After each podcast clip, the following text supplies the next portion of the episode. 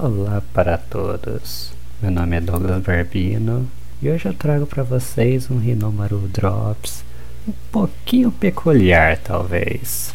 No dia 28 de outubro foi sorteada a fase final das ligas regionais japonesas. Estou aqui para trazer algumas informações desse torneio para vocês. O torneio conta com 12 clubes, sendo eles divididos em três grupos de quatro clubes cada eles vão jogar entre si apenas em turno nos dias 10, 11 e 12 de novembro e vão se classificar os campeões de cada grupo, mais o melhor segundo colocado. Esses quatro clubes vão formar o quadrangular final, que será disputado nos dias 22, 24 e 26 de novembro, e também vão jogar entre si apenas em turno. Com isso, o campeão vai ser automaticamente promovido para a JFL e o segundo colocado vai disputar uma repescagem contra o último colocado da JFL. Essa repescagem vai ocorrer em jogo único no dia 2 de dezembro, com mando de campo do clube da quarta divisão. Em caso de empate no tempo normal, ocorrerá prorrogação e, se necessário, pênaltis como são decididos esses 12 clubes? Bem, das 12 vagas, nove são destinadas para os campeões de cada uma das ligas regionais japonesas. Até aí tudo simples, mas o interessante mesmo vem quando se trata dessas três últimas vagas. A primeira forma de se classificar é com base em um outro campeonato regional chamado Shakaijin Cup. Basicamente são 32 clubes que disputam um mata-mata.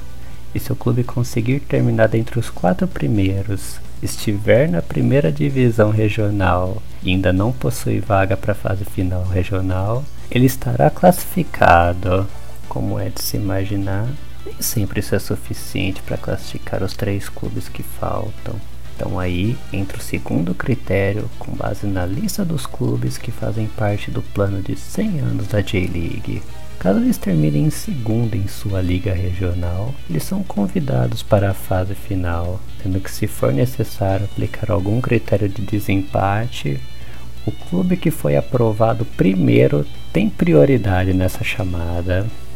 Se ainda assim todas as vagas não estiverem preenchidas, entra em ação o terceiro e último critério, onde basicamente existe uma ordem dentre todas essas ligas regionais, e com base nessa lista são chamados os segundos colocados de cada liga até todas as vagas estiverem preenchidas.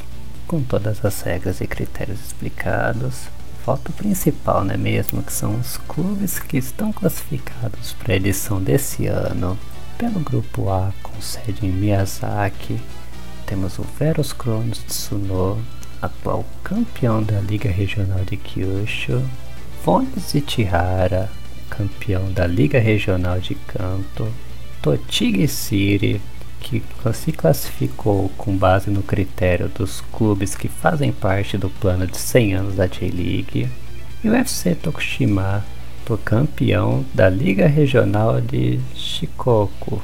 Já pelo grupo B, com sede em Miyagi, temos o UFC Karia, atual campeão da Shakaijin Cup, Blandio Hirosaki, vencedor da Liga Regional de Tohoku, Fukuyama City, foi campeão na Liga Regional de Chugoku, e o Wyvern FC, campeão da Liga Regional de Tokai e o único estreante desse ano.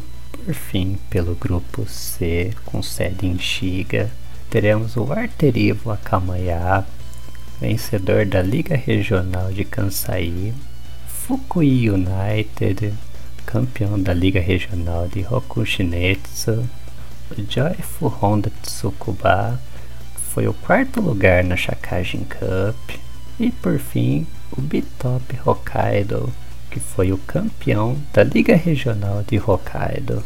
Um ponto bastante interessante desse campeonato é que, em geral, todas as suas partidas são transmitidas pelo YouTube.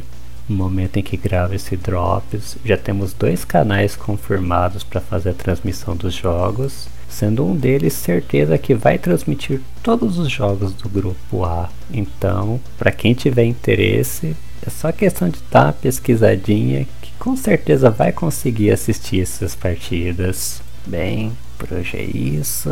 Espero que tenham gostado e até mais.